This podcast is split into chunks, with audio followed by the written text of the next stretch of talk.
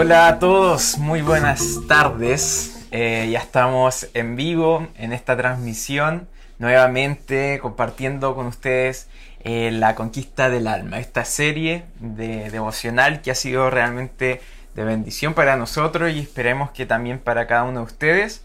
Así que ya estamos en vivo, esperemos que se escuche bien, que no haya ningún detalle, usted puede saludar como siempre, dejar sus comentarios. Y bueno, ya hay algunos conectados ahí, pueden compartir, pueden ahí mandar saludos. Pero le damos con todo hoy día, eh, seguimos con esta segunda ciudad que se menciona aquí, eh, como un símbolo, ¿no? De cómo el Señor va conquistando cada parte de nuestro ser, Cristo va tomando el control de nuestra vida. Y vimos la ciudad o la tierra de Ai, ¿no es cierto? Ai, que significan ruinas, ¿no es cierto? Piedras y todo eso. Eh, el jueves pasado lo vimos un poco, así que hoy día vamos a profundizar mucho más en esto y, y va a estar re bueno. Bueno, gracias por acompañarnos por dejarnos entrar a tu casa y por eh, seguir esta serie. Eh, sistemáticamente va conquistando áreas de nuestro interior. Estas son figuras, son ejemplos. No hay hoy día un pueblo llamado hay fuera de nosotros, sino dentro. Así es. Que hay que conquistar. Y como escucharon el jueves pasado, aquí Israel sufrió una derrota, mm. pero el Señor tiene ideas fijas, entonces nunca va a darse por vencido cuando hay algo que quiere apoderarse de nuestro interior y quiere instalarse sin que nadie lo saque. Recuerda que el Señor viene conquistando, venciendo y para vencer. De todas maneras, estos enemigos serán doblegados ante el señorío de Cristo. Yo quiero leer eh, Josué capítulo 7, verso 5 en adelante. Si tú nos estás siguiendo, léelo también. Si no lo va a tener en diferido y puedes tomar notas, lo que quieras para que esta verdad se instale profundamente en nosotros. Josué 7, del 5 en adelante, dice, el ejército israelita sufrió 36 bajas y fue perseguido desde la puerta de la ciudad hasta la cantera. Allí, en una pendiente, fueron vencidos. Como resultado, todo el pueblo se acobardó y se llenó de miedo. Ante esto Josué se rasgó las vestiduras y se postró rostro en tierra ante el arca del pacto del Señor.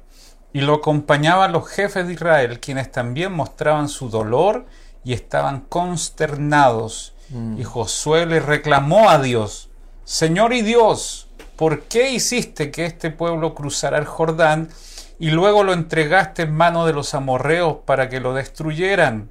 Mejor nos hubiéramos quedado al otro lado del río. Dime, Señor, ¿qué puedo decir ahora que Israel ha huido de sus enemigos? Los cananeos se enterarán y llamarán a los pueblos de la región y entonces nos rodearán y nos exterminarán. ¿Qué será de tu gran prestigio? Y el Señor le contestó, levántate, ¿qué haces allí postrado? Los israelitas han pecado y han violado la alianza que concerté con ellos. Se han apropiado del botín de guerra que debían haber destruido y lo han escondido entre sus posesiones. Por eso los israelitas no podrán hacerles frente a sus enemigos, sino que tendrán que huir de sus adversarios. Ellos mismos se acarraron destrucción. Y si no destruyen ese botín que está en medio de ustedes, yo no seguiré a su lado. Levántate, purifica al pueblo, diles que se consagren para presentarse ante mí mañana, y yo el Señor, Dios de Israel, declaro, la destrucción está en medio de ti, Israel. No podrás resistir a tus enemigos hasta que hayas quitado lo propio que está en el pueblo. Mañana por la mañana se presentarán por tribus. La tribu que yo señale por suertes presentará a sus clanes. El clan que el Señor señale presentará a sus familias. Y la familia que el Señor señale presentará a sus varones. El que sea sorprendido en posesión del botín de guerra destinado a la destrucción será quemado junto con su familia y sus posesiones pues ha violado el pacto del Señor y ha causado el oprobio de Israel. Fuertes declaraciones. Claro. Pero me gusta porque mientras lo leía, pienso que el Señor dijo, yo no voy a continuar con ustedes hasta que solucionen este tema. Exacto. Parece que cuando el Señor está conquistando nuestra alma, eh, nunca deja temas pendientes, como que ya saltemos a otra parte porque esta no pudieron. No. Es progresivo, como siempre hemos dicho, es algo que no es así como un suceso, sino que un proceso de transformación. Y ahí vemos en ese relato cómo y por qué el pueblo de Israel en ese tiempo o en ese lugar fue que cayó, ¿no es cierto? Porque fue derrotado en Ai. No, no, tuvo una victoria inmediata, sino que hubo ahí un, una situación que generó que derrotara y, bueno, murió un par de personas, ¿cierto? claro que sí. Entonces, eh, insisto en que ice, que significa basura, escombro, algo inútil, algo inservible, eh, la gente lo consideró muy valioso. Cuando tú te abrazas a algo que Dios te quiere quitar, no vas a poder pasar a una lección mayor, a un nivel mayor, hasta que no te despojes de eso. Mm. Insisto que Dios eh, pone sus ojos en ciertas cosas y nosotros queremos pasarlas por alto, pero Dios se detiene. Y, una vez más te repito el verso que dice, no voy a ir con ustedes más adelante hasta que no se aclare este asunto. Exacto. Es como las lecciones de, curso, ¿no? A ti no te tocó quedar repitiendo. No. Bueno, a mí tampoco. muy bien. Me iba muy bien. Bueno, yo doy, no sé. Eh, pero, pero qué terrible es cuando uno queda repitiendo.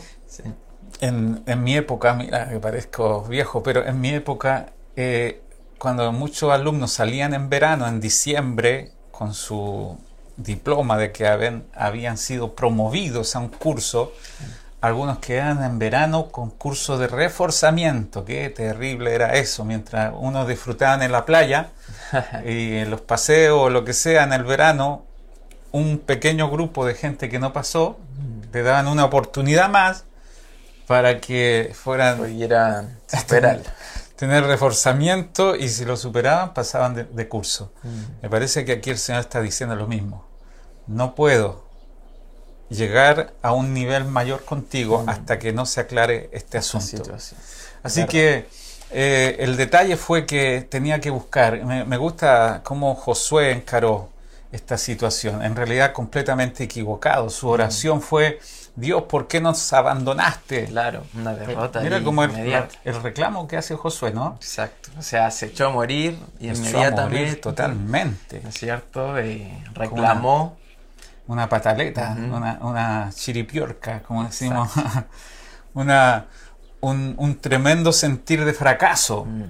Y, y a veces oramos así, Señor, ¿qué pasa contigo? Que no estás con nosotros? ¿Qué pasa que no nos das victoria? ¿Te olvidaste de nosotros? Mm. Josué llegó a decir, ¿para qué nos sacaste del otro lado del río? Nos introdujiste acá para avergonzarnos, para que los demás digan que somos un pueblo derrotado y tu reputación está en juego, Dios. Tienes que hacer algo. Mm. Yo me imagino postrado, llorando, pataleando, dejó una poza ahí de lágrimas y otras cosas, pero la actitud de Dios es maravillosa como corresponde a un Dios que tenemos, un Dios que tiene ideas fijas y es resolutivo. Dice, levántate, simplemente levántate, no llores más.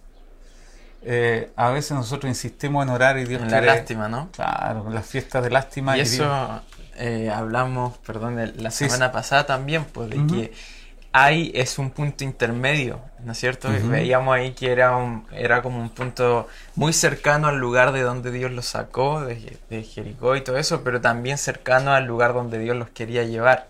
Entonces un tiempo, o sea, perdón, ahí es un es una transición ahí que a veces es difícil decidirse a dónde vamos, a dónde eh, o volvemos para atrás o vamos avanzando. Hay ciertos apegos a las cosas eh, pasadas, ¿no, es cierto? A todo lo viejo, a todo lo que ya pasó.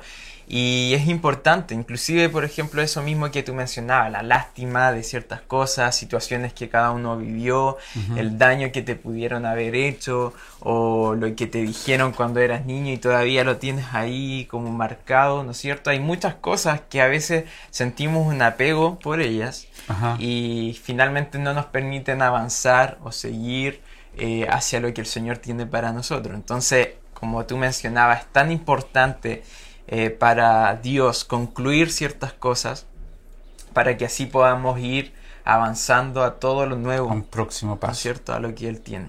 Él se va a detener entonces en aquellas cosas que tú tienes que soltar y las debes considerar como basura, como Él también las ve. Mm.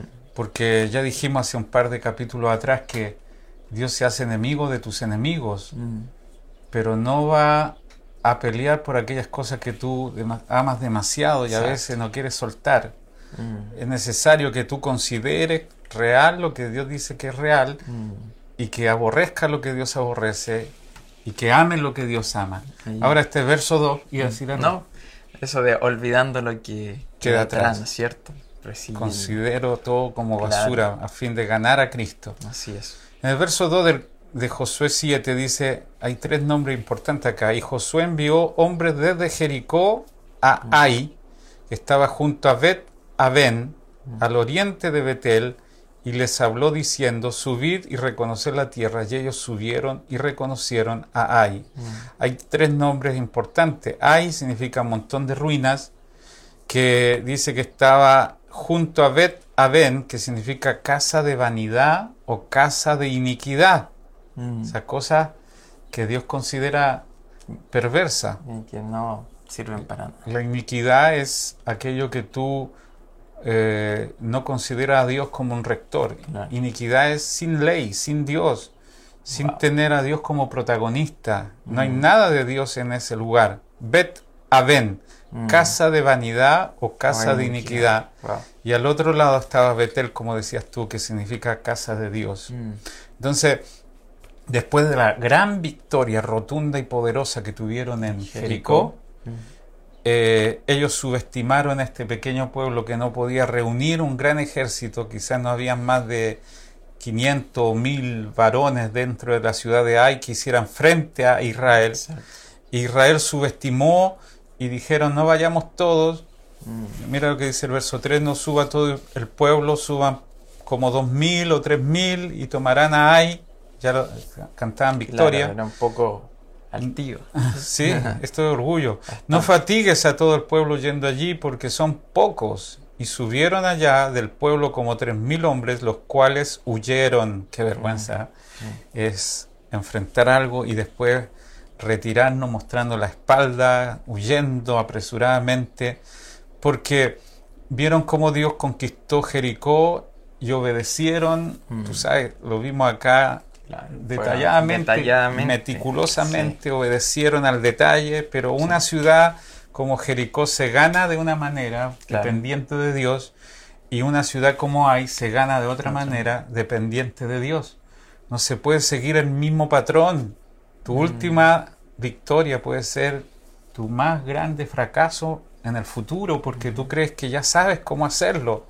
Mm. Yo te reclamo que seas una persona dependiente, tu próxima victoria tendrá instrucciones nuevas. Mm. Tu próxima victoria tendrá dirección nueva y guianza nueva. Y debes reconocer que separado del Señor no puedes hacer nada. Así que no nos volvamos expertos en conquistar ciudades, ¿no? Mm. Volvámonos dependientes de un Dios que sí puede darnos instrucciones nuevas. Te lo digo porque creo que en este tiempo vamos a tener que depender exclusivamente de Dios para los nuevos pasos que tenemos que ir.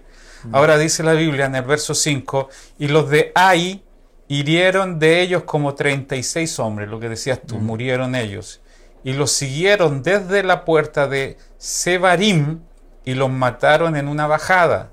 No puede ser más gráfico, yendo hacia abajo. Y Sebarim, ¿sabes lo que significa Sebarim? Ahora, estos datos que te doy parecen eh, poco importantes, pero la Biblia económica, acuérdate, todo está acá para darnos una lección. Todo calza, dice acá Sami.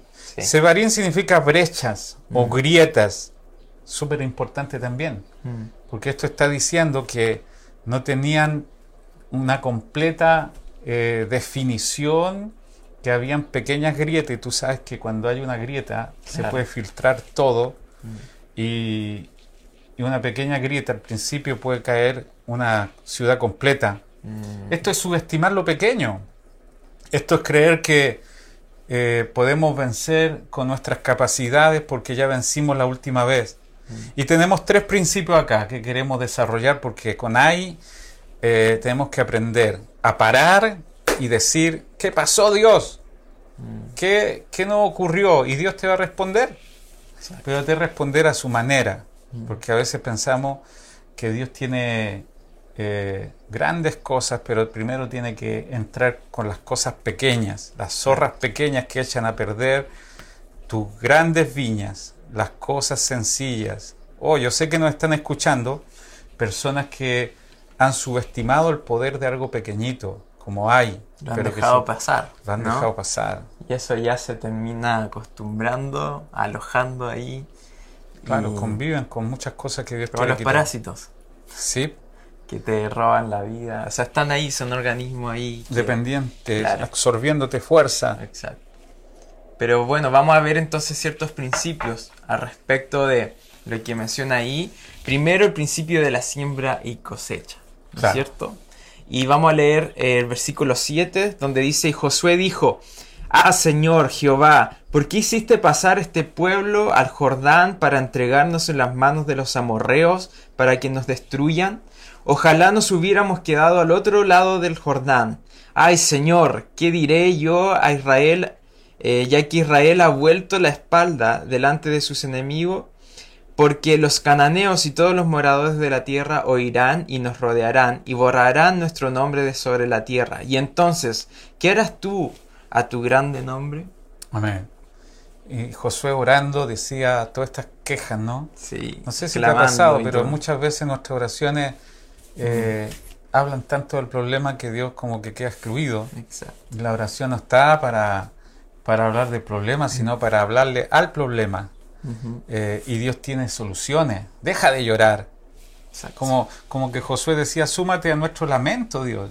Tendrías que estar lamentándote con nosotros Mm. por todo lo que pasa. Y Dios tiene ideas gloriosas para sacarnos adelante. Amén.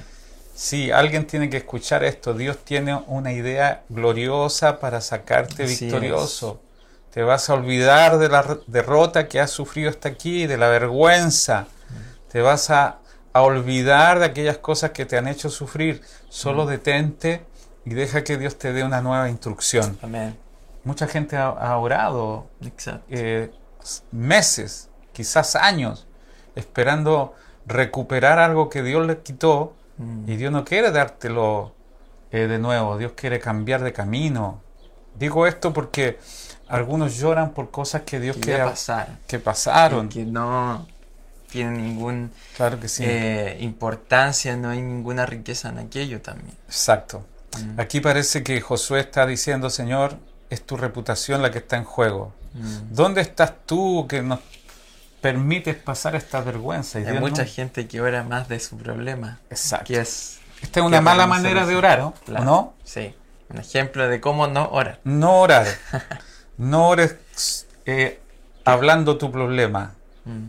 Ores hablándole a tu problema de Dios. Mm. Hemos dicho que, eh, por ejemplo, Moisés tuvo la misma actitud. ¿Te acuerdas cuando estaba frente al Mar Rojo cerrado y los egipcios venían contra ellos en las espaldas? Exacto. Y, y Moisés oró a Dios, le dice, Dios, haz algo, sálvanos.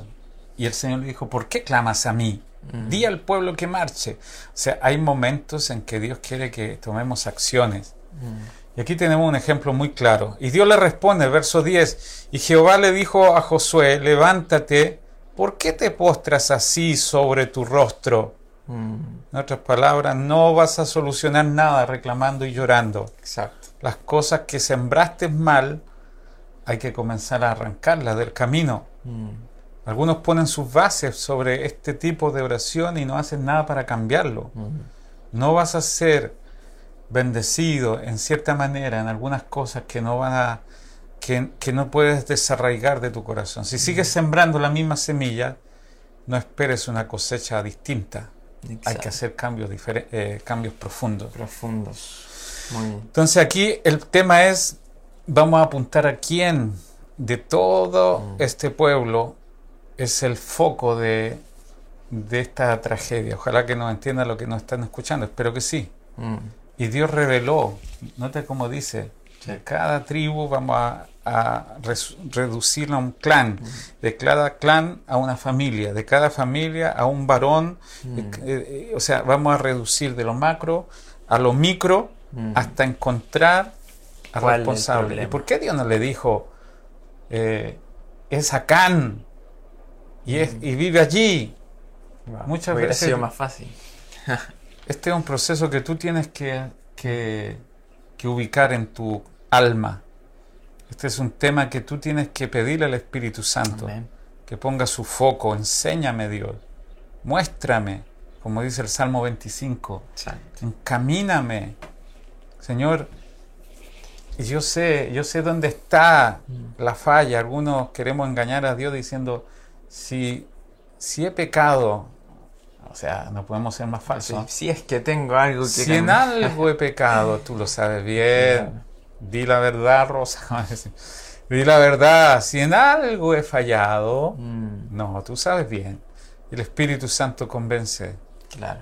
Y muestra e ilumina. Como dice el Salmo 51. Mm. Señor, contra ti, contra ti he pecado, he hecho lo malo delante de tus ojos. Mm. Hay oraciones que añaden más falsedad a tu pecado. Así que el trabajo fue descubrirlo por sí mismo. Poco a poco. Así pasa, ¿no? Cierto, sí. Hasta encontrar el problema. Claro. ¿cierto?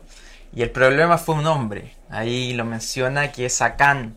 Y Acán tiene el significado que lo vimos la semana pasada. El significado del nombre Acán era problemático. O sea, estaba marcadísimo ahí. Este Mira lo que dice acá eh, sobre este hombre, sobre Acán. Mm. Dice, eh, el verso 19. Entonces Josué dijo a Cam, Hijo mío, qué fuerte esto, mm. da gloria a Jehová, al Dios de Israel, y dale alabanza, y declárame ahora lo que has hecho. Mm. No me lo encubres. Aquí está. Necesitamos eh, dar gloria y alabanza a Dios, mm. y en medio de eso también necesitamos confesar algunas cosas. Lo triste es que bueno, no queremos adelantarnos, pero esta familia se perdió completa. Así es. Sí.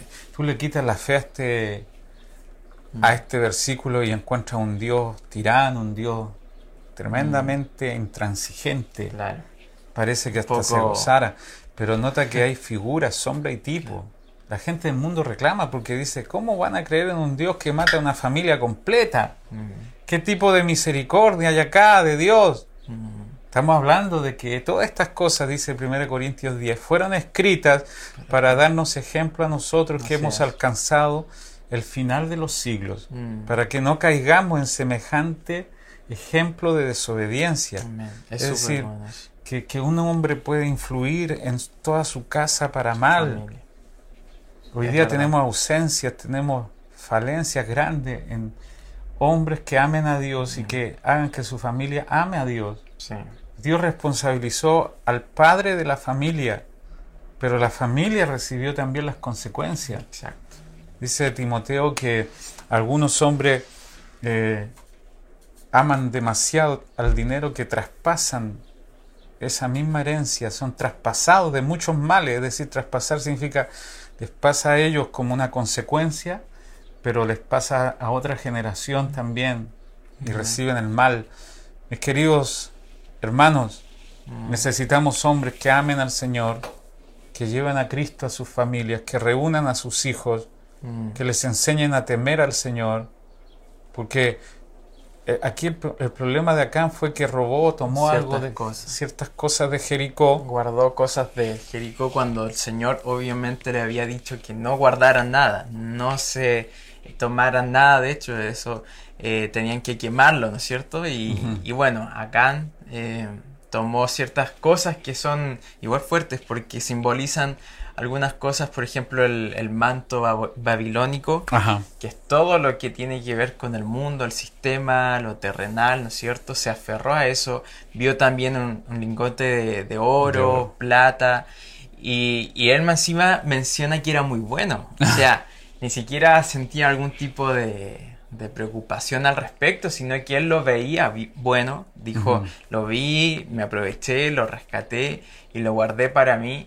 Y eso eh, tiene mucha relación también con lo que mencionábamos anteriormente, imagínate, hay muchas familias, hay mucha gente, hay muchos hermanos que aún tienen cierta esperanza o ven como muy bueno todo lo terrenal, lo babilónico, todo lo del sistema. Y eso es algo fuerte que hoy día también se ha visto muy reflejado.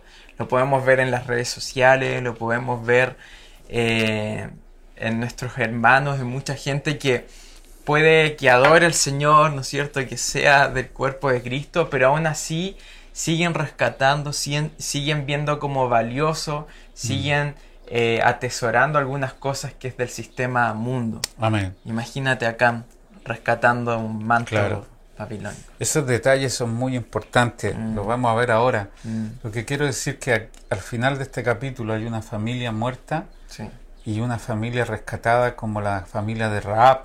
Mm. Unos creyeron... Un contraste. Un contraste tremendo porque... Eh, incluso Acam, siendo de la estirpe de los israelitas, mm. subestimó a Dios, no le creyó a Dios, no creyó que Dios tenía eh, la razón, terminó perdido. Y una familia que sí le creyó a Dios, como Raab, que era una prostituta eh, de los bajos fondos del barrio, barrio rojo de Jericó, terminó salva. Entonces mm. la diferencia es creer y someternos a lo que Dios ha establecido en su palabra.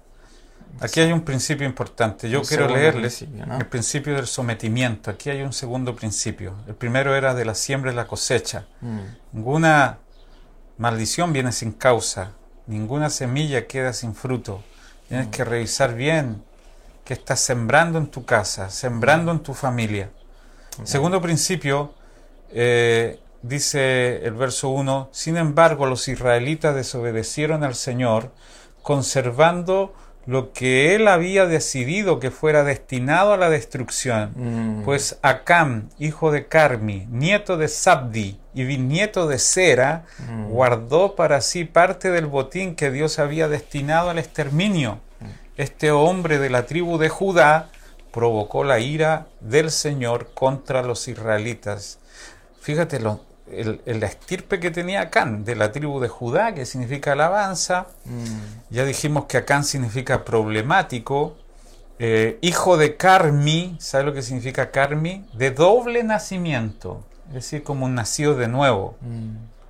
Todos nosotros tenemos un doble nacimiento, nacimos biológicamente de nuestros padres y nacimos espiritualmente del Espíritu hijo de Carmi, hijo de Sabdi, que significa Dios es dador, hijo de Sera, que significa amanecer, de la tribu de Judá, que significa alabanza.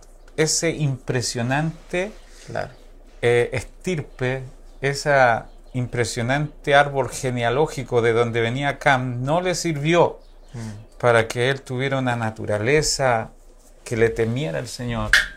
No respetó a Dios. O sea, mis queridos, no significa nada que tu pasado haya sido evangélico, que tu abuelo hayan sido evangélico, incluso que tú asistas a algún lugar, a algún templo. No significa nada que tenga una tremenda, un, tremendo historial de ancestros. Lo importante es cuánto de Cristo se ha formado en tu alma. Y Acán, después de toda esta genealogía extraordinaria, significa problemático. Aquel que eh, no tiene una, una consagración, mm. que siempre encuentra que él puede hacer lo mejor que Dios, mm. que Dios no, no, es tan digno de tomarse en serio. Mm. Así que él tomó algo que no correspondía a lo que Dios había establecido. Y tú lo decías, ¿qué tomó? Tomó tres cosas, vamos a, verla acá en el verso eh, capítulo 7, versículo te lo digo inmediatamente. Mira, versículos 20 y 21. Estas son las cosas que hizo Acán en secreto y que Dios dijo, Israel ha pecado. Me asombra, claro, porque lo hizo él. Todo. Lo hizo él, pero todo, todo Israel está afectado. Afectado por eso. Porque todo es corporativo en la iglesia. Mm. Tú no puedes decir, eh, mi, mi pecado es mi responsabilidad porque afecta a todo el cuerpo. Cuando un miembro se enferma, no es solamente un miembro enfermo, es todo tu cuerpo. Y aquí Dios le dice a Josué, Israel ha pecado y no van a ir más adelante, ni van a conquistar la próxima ciudad hasta que tú detectes dónde está el mal. Es como el cuerpo, ¿no? Se te enferma el cuerpo entero. Claro. Hay un, y hay que detectar dónde está el... Todo un sistema que trata de, aliviar ese dolor, por ejemplo. Que claro. O sea, a menos que seas un miembro falso, no sentirás nada. Te pegan un dedo, mm. Te va a doler todo el cuerpo, menos el miembro falso, postizo, menos la prótesis. Mm. Entonces es necesario que atendamos porque estas cosas no permitieron que Israel ganara la victoria. Porque imagínate a Josué declarando, no tomen nada de, Jericó. Todo el mundo lo escuchó. Imagino que cuando Acán estaba llevándose estas cosas, alguien más lo vio. O sea, es mi responsabilidad decirle, hermano, lo que estás haciendo está mal. No puedo hacer vista gorda a lo que Dios no te, no te permite. Claro. Y también. lo puedes salvar la vida a alguien. Exacto.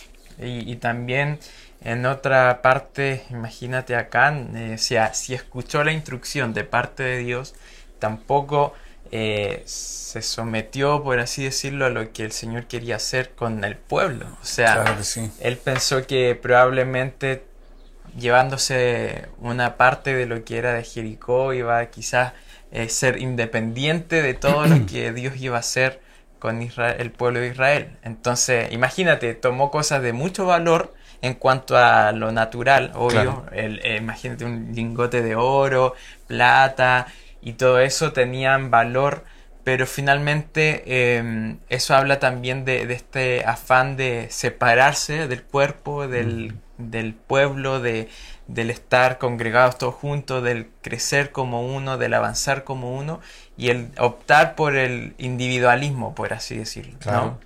De, bueno, yo quizás puedo eh, estar solo, sustentarme solo, vivir pleno, todo eso. No se puede. No se puede. Eh, mira lo que tomó acá, dice acá la palabra en Josué capítulo... Te voy a leer primero la instrucción que dio mucho mm. antes eh, Josué. ¿cierto? Sí. Y todo el mundo lo sabía. Tenemos que remontarnos al capítulo 6, mm. verso 18. No se queden con ninguna cosa que esté destinada para ser destruida, pues de lo contrario ustedes mismos serán destruidos por completo y traerán desgracia al campamento mm. de Israel. Todo lo que esté hecho de plata, de oro, de bronce y de hierro pertenece al Señor y por eso es sagrado. Así que colóquenlo en el tesoro del Señor. La primera ciudad que era eh, eh, Jericó era completamente consagrada, las cosas eran para el Señor, no se le permitía tomar nada al pueblo. Eso, eso, fue la instrucción clara, pero algunos subestiman. Imagínate la responsabilidad que tenemos cada vez que escuchamos la palabra y terminamos haciendo lo que se nos da la gana. En algún momento nos preguntamos por qué nos va mal. ¿No será que estás desobedeciendo la última instrucción? ¿No será que estás desoyendo lo que Dios te dijo hace tiempo atrás? No pasarás al próximo nivel hasta que hagas mm. obediencia, caso a lo que Dios te dijo. Ahora, mira lo que hizo Acán. Ahora estamos en el caso. Josué, capítulo 7, verso 20-21. Y Acán respondió a Josué diciendo, verdaderamente yo he pecado contra Jehová, el Dios de Israel y así y así he hecho, pues vi entre los despojos un manto babilónico muy bueno, doscientos ciclos de plata y un lingote de oro de peso de cincuenta ciclos, lo cual codicié y tomé. Y aquí que está escondido, bajo tierra, en medio de mi tienda, y el dinero debajo de ello. Esta es la confesión de Acán, claro. pero es una confesión media mentirosa, ¿sí o no? O sea, igual como que quería decir, no, pero estaba bueno. O sea, claro, cuando tuve, tuve número uno, tiene un manto babilónico. Claro. Quedan estos cinco minutos para... El manto babilónico es tremendamente pernicioso, porque ¿qué mm. significa un manto? Una cobertura. Mm. Significa que alguien está sobre ti, liderándote, influyendo y esta cobertura era una cobertura babilónica. ¿Qué representa Babilonia? Representa una cultura anti Dios. Así es. De Babilonia nacen todas las religiones. Mm. Una religión es cualquier cosa que excluye la vida del mm. Señor. Es todo lo que el hombre puede hacer para agradar a Dios. El Evangelio es, todo lo que Dios hizo mm. para insertarnos en su vida y en su cuerpo. Así que un manto babilónico es algo terriblemente pernicioso, maligno. Babilonia representa la independencia de Dios, mm. una independencia a todas las instrucciones de Dios. Babel significa confusión. Mm. Así que que Acán haya tomado un manto babilónico está diciendo mi única cobertura es Babel, es Babilonia, mm. es la religión. Finalmente es un hombre religioso. Claro, pero estas cosas no se ven hacia afuera estaba metido dentro de la tienda. Mm. O sea, esto es lo que me, me, llama la atención y es tan peligroso que mucha gente va a los templos cuando podíamos ir y adora a Dios en los templos, pero dentro de sus casas hay mantos babilónicos. Mm. Hay una cultura completamente contraria. Hay, hay solamente apariencia hacia afuera, pero por dentro no obedecemos a Dios, mm. sino a lo que dicen nuestras coberturas, que no son de Dios. Así que este manto babilónico, y más encima, ¿qué le dice? Todo, sí, yo tomé un... Era muy bueno. Un manto babilónico muy bueno. Esto revela que el corazón de él no estaba completamente arrepentido. Exacto. Sí es verdad, yo pequé, pero, uh, cómo lo pasé. ¿Ah? Claro. Cómo lo viví. Como dicen algunos, lo comido, lo bailado. Está mal, pero, pero claro, la noche lo, lo pasé bien. Claro, estuvo mal, pero estuvo, estuvo bueno en mi carne. Claro. O sea, este, esto es tan malo porque todavía la opinión de él de algo desagradable a Dios. La carne siempre va a justificar todo. Claro. Le va a hallar lo bueno. O sea, Dios le llama malo, malo. Pero aquí dice un manto babilónico muy bueno. Mm. O sea, no es un arrepentimiento genuino. Exacto. No es un arrepentimiento eh, que nos diga, Señor, quítalo porque es desagradable. Recuerda que Dios no va a quitar algo que tú consideras muy bueno. Mm. Recuerda que Dios considera enemigo a lo que tú le llamas también enemigo. Mm. Esto está mal. Tiene que dolerte eh, haber ofendido a Dios.